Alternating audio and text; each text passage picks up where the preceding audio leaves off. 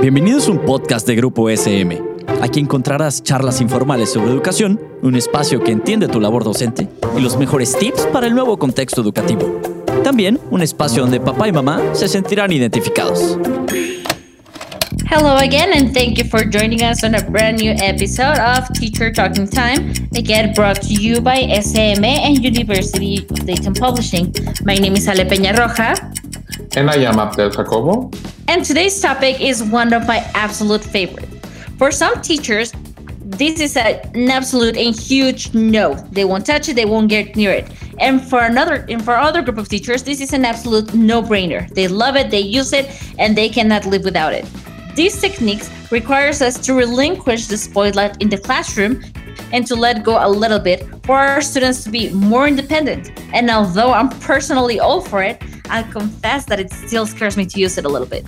And yes, Ale, we're talking about flipped classroom. So let's get to our first section. Let's get nerd. All right, Ale, since you are a totally nerd and you love this topic, tell us a little about this approach. Or what is this, first of all? Is it an approach? Is it a strategy? Is it a method? Tell us everything you know about it.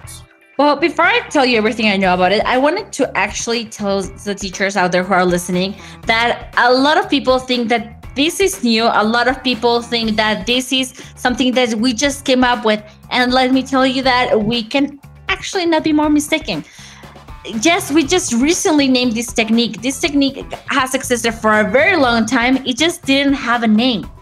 It actually, the oldest reference that I could find for it was on the year 2011. That was the first written reference I could find with the name Flipped Classroom.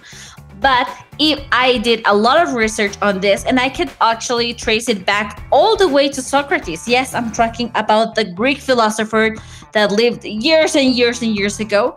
And his technique for teaching was actually a little bit based on the methodology for the flipped classroom, when he said that basically we need to have a dialogue approach. Students needed to talk about their ideas, participate in activities where their peers would come up with ideas to help that other student solve the problems. They would enrich a lot of peer learning and it was completely learn learner centered. This is the oldest reference that I could find for a flipped classroom. Why don't you tell us about the three stages for it? Yeah, but I, let me tell you that you're not the, the only nerd here. I, I did my homework and I have also a definition from the Flip Learning Network, in which is this is an approach in which direct instruction moves from the group learning space to the individual learning space. And the resulting group is transformed into a dynamic, interactive learning environment in which the educator is a guide. Okay, so that's the whole thing to become just a facilitator, a guide, and everything now is learner centered. Hi everyone, my name is Isaac Perez, and I am an academic consultant with the University of Dayton Publishing. I'm also the online learning coordinator at Colegio El Camino, which is a school in Cabo San Lucas. So I'm going to talk to you today about the flipped classroom approach, or the flipped learning approach as some know it. Um, this is a term that a lot of people throw around these days, especially as technology becomes more important for today's teaching and learning. Um, but it's a term that it's been around for a while. It's been around at least since the late 2000s. And um, in fact, it doesn't actually require as much technology as we, we might think. Um, in fact, uh, Flip Classroom is more about the resources that you use for learning than it is about any specific platforms or, or uh, particular tools that you might be using. So, specifically in this capsule, I want to talk to you about Flip Classroom. Um, what is it? How do you make it work? Uh, how do you know that this is a good fit for your classroom? And then also some important considerations, some things that I think a lot of teachers um, don't consider before they try it, and so they might come to the wrong conclusion about whether it works or not. On the other hand, some people try Flip Classroom and it's not actually the right fit for their learners because they have not adapted it correctly, either because they have not considered their abilities of their students or because the nature of their subject is not necessarily one that lends itself well enough to Flip Classroom. So um, I also want to talk to you about how to do Flip Classroom but do it right. So let's get into it. Flip Classroom is basically the idea that traditional education works by having a teacher come and explain a lot of things to you within the classroom. Um, they do it at their own pace. You know, the teacher decides how to teach, when to teach, and how much to teach. And then the actual practice of skills um, goes with the student back home. You know, um, the teacher lectures for the whole class, and then their students go go home um, to do homework and practice the skills that they were supposed to develop within the classroom. So it's all wrong. What ends up happening is that the teacher takes up all the time and all the space within the classroom. The students struggle to catch up to what the teacher is doing, and then when it comes time for them to practice on their own, they have no supports because they are alone at home, um, and they have all the distractions in the world, um, which impedes the actual learning process. They don't have their classmates or other other learners around to you know make questions from or, or to take advantage of collaboration so um, it's all wrong because what ends up happening is that you know the teacher just continues to teach the course they seldom realize or they seldom um, make decisions about learning uh, based on assessment because the assessment is always going home rather than you know being an, a central part of what we do in the classroom so learning is definitely not well served by uh, the traditional classroom. On the other hand, now think of the opposite. The flipped classroom model offers us a way for um, things to happen the other way around. Rather than taking up all the space in the classroom uh, for the teacher to explain a topic, what happens is that the student um, takes the information on their own at home um, where they can do it, for example, supported by technology such as video or by interactive learning resources like readings that contain, contain multimedia. And then the students can work at their own pace. If they don't understand something, they can work with a dictionary or YouTube or Google next to them. And um, that way they can absorb that information that they that they take um, that they need to do the assignments that they then, when they go to the classroom, uh, focus on practicing. What happens in a flipped classroom is more about having actual time to practice their skills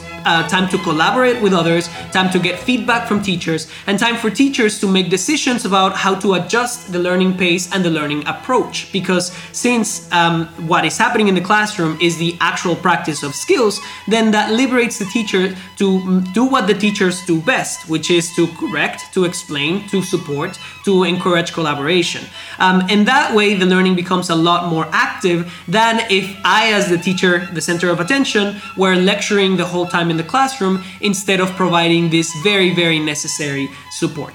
So that is the theory behind flipped classroom. Now, um, it all looks nice and dandy, um, and in fact, it can work very well, especially when the students already know how to work with this modality. Every teacher that has tried it will tell you that it takes a little bit of adjustment. Um, the students are not often used to working this way, at least at the beginning, and especially if you're working with um, younger learners, you know, um, not maybe not adults, but adolescents and and you know like learners that are a little bit younger, um, they might struggle because um, they it, this is not not the way that they're used to learning. You know, they, they're used to de- relying on the teacher's support for a lot of things. So if you tell them, you do all the learning at home and then I'll see you here to practice, this might not be the best way to go around it. And, and this is why I think that it's important that flipped classroom um, is done with some important considerations in mind. Um, first of all, besides the idea of having to adjust, um, you have to think about whether what you are trying to develop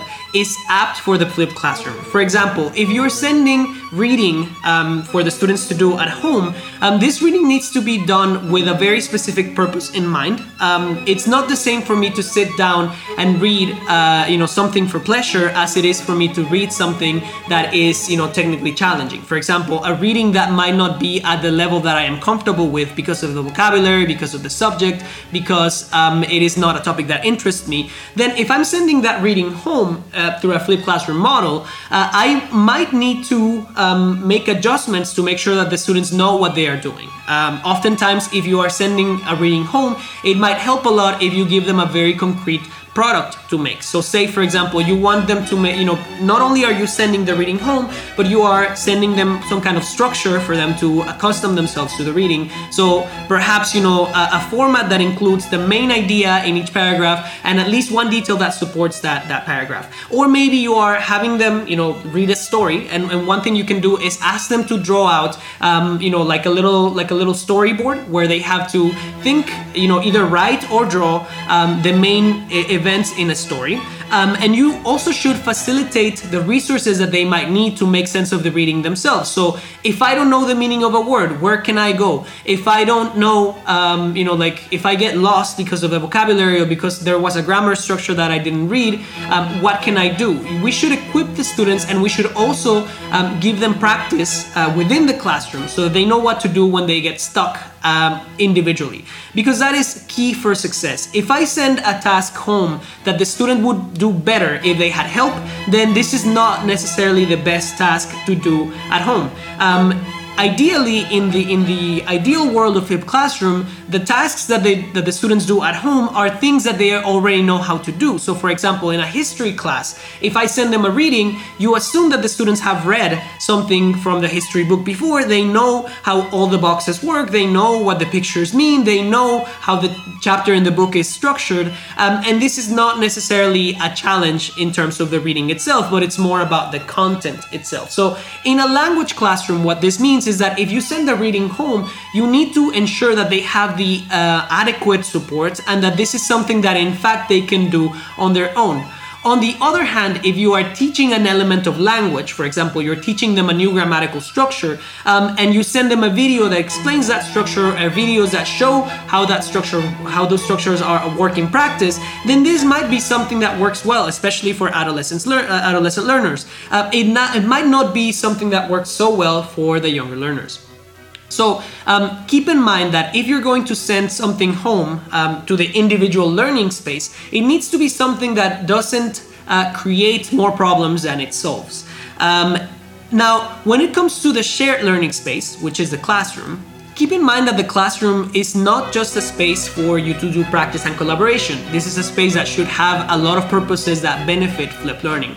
One of them, for example, is um, that the flipped learning classroom should be a place where the students have a lot of uh, understanding and input into what they are doing. So if you just send a task home for them to practice when they come back, they might not necessarily understand the usefulness of this. So a very critical practice in flipped learning is to have students review the syllabus or the learning plan with you so that they can tell you, okay, this is something we can do alone and this is something where we might benefit from doing it with you together. So um, a very, very critical element of flipped learning is communication and mutual feedback. The students should be given feedback to the teacher as to whether they feel comfortable and and yes, we're going to talk about the three stages of the three phases about um, flipped classroom.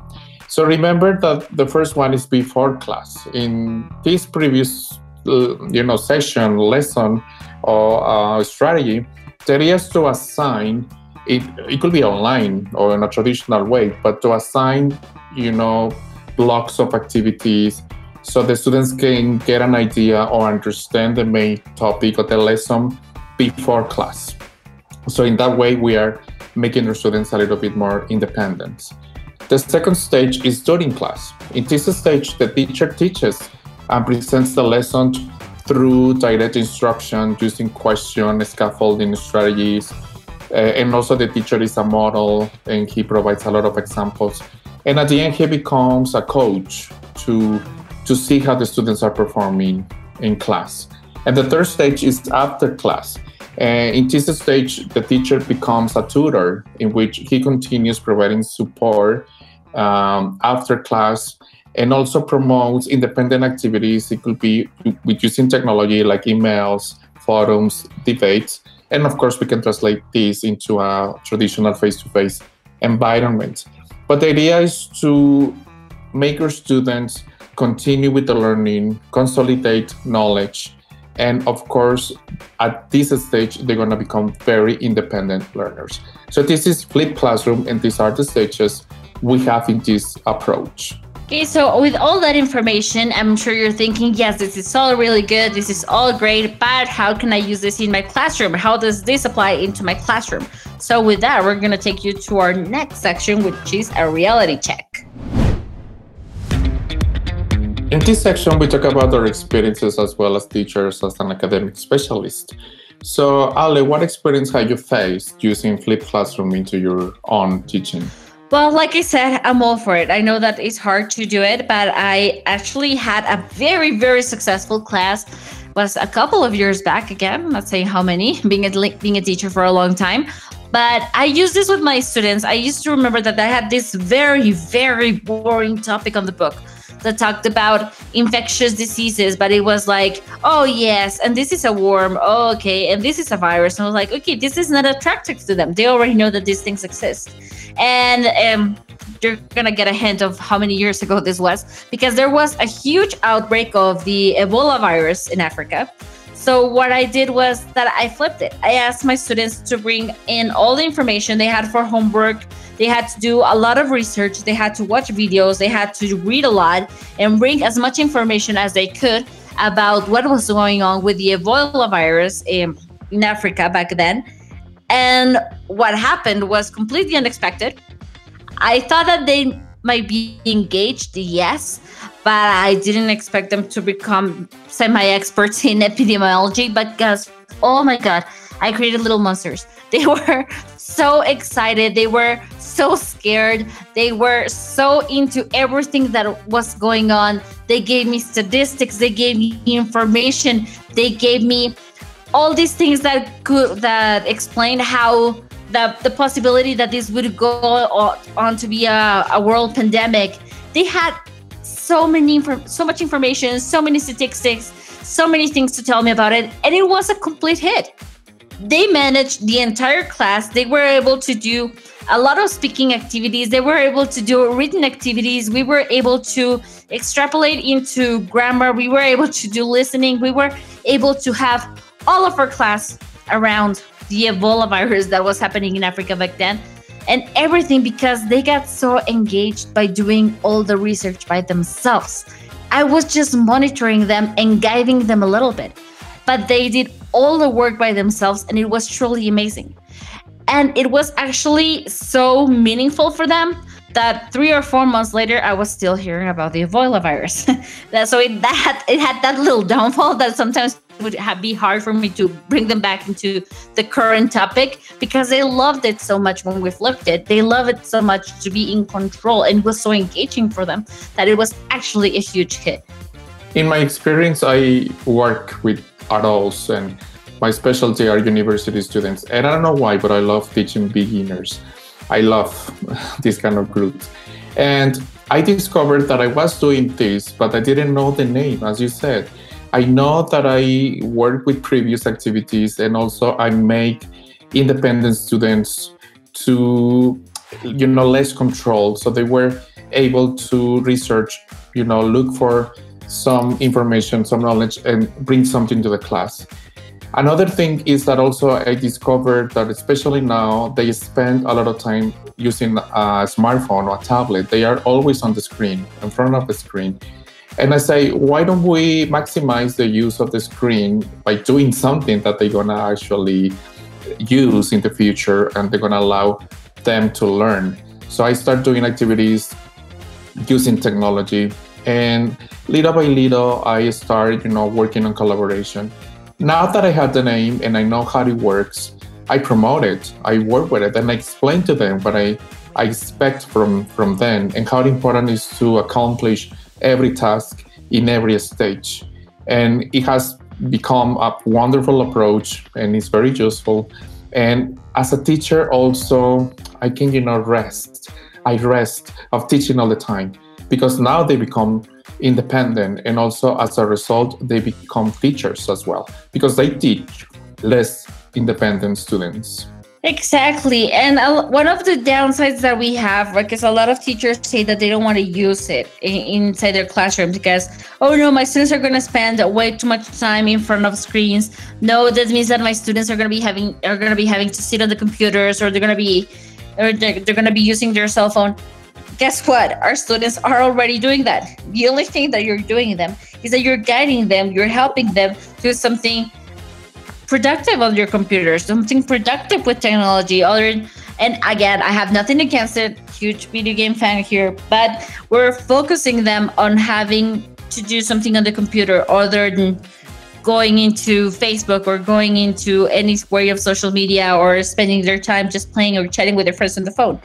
We're in front of the technology anyway, so why why not? We might as well put it into a good use, and that's something that I, I think that we have to get over as teachers. We we cannot be afraid of that at the end, and also that what another another point that it's a downfall for a lot of teachers is that it relies on trust. You need to trust your students. You need to make sure you need to believe that they're going to make the the work by themselves. And I know that this is something that terrifies us, especially we know how they turn in their homework sometimes.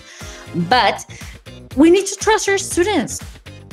If we're not trusting our students, if we don't have confidence in them. If we don't think that they can make it by on their own then we need to go back and think at what kind of rapport are we building with our students we're not where they're not going to respond to us. And i think this is a huge point that we need to think about and this is something that should not stop us from using a flipped classroom in our classes. I'm pretty sure the audience now believe that we really love flipped classroom and we use it in our classroom every day. But now let's give them some strategies. What do you think? So let's go into our next section. So what?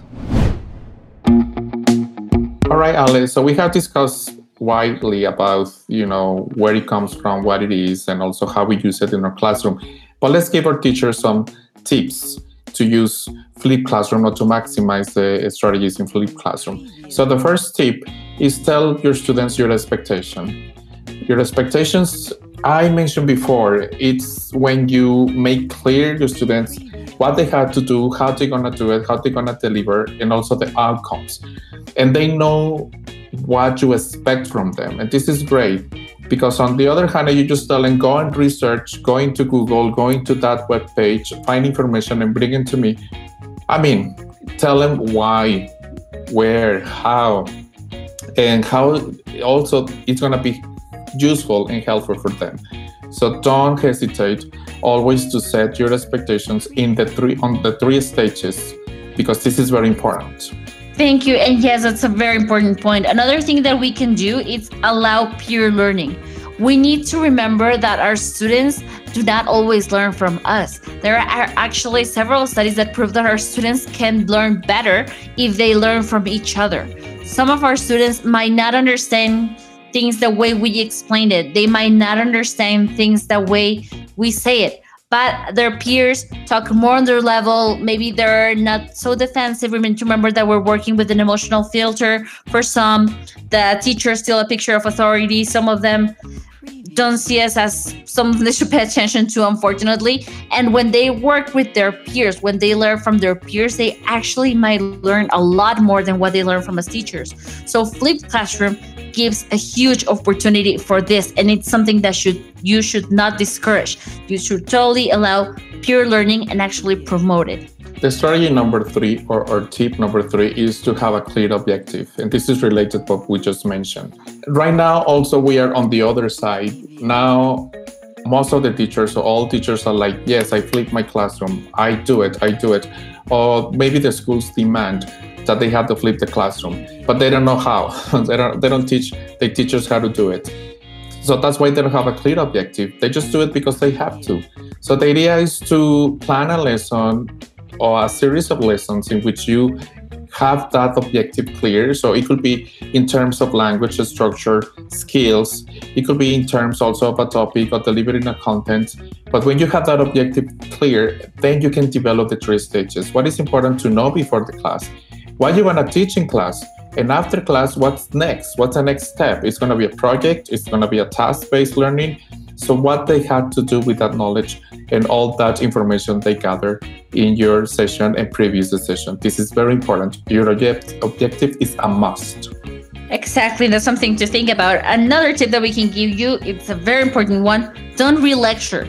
Remember, if you had planned for a flip class and your students had to do all the research or they had to watch a video, they had to do an activity before the class by themselves, it's very important that when you get to the classroom, you don't start teaching the subject all over again only because one student or two didn't do the pre activity. Okay, we cannot do that because then we are diminishing, we're not giving the importance to the students that did do the work. it's like okay imagine it's like saying okay you did the work uh, great for you but i don't care i'm going to explain it again no what you need to do is that you need to continue with the activity have something extra planned for those students who didn't comply this time with this with doing the pre-activity and then you handle them case by case but it's very important that you do not re-lecture that you don't go back and do this because then you're showing your other students that it doesn't matter and the flipped classroom is not something that you're going to be able to do and finally, our last tip is to perform evaluations at every time to check comprehension. And more than evaluation, I will say feedback. It is important to continuously be aware and talking to your students to see how they're doing, if they need anything, and also if they are doing it on the right way. Remember that you set the expectations at the beginning, so you have to be aware that if they are meeting the expectations or maybe they are going so far from them.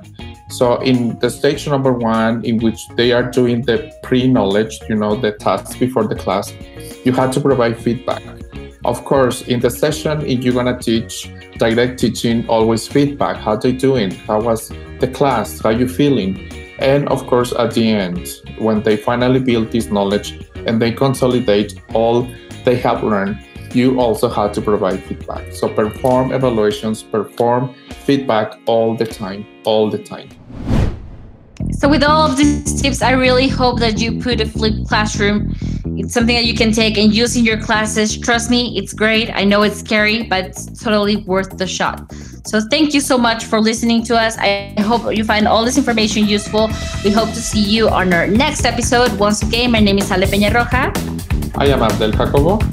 And we hope you have an amazing day. Thank you for listening to us at Teacher Talking Time.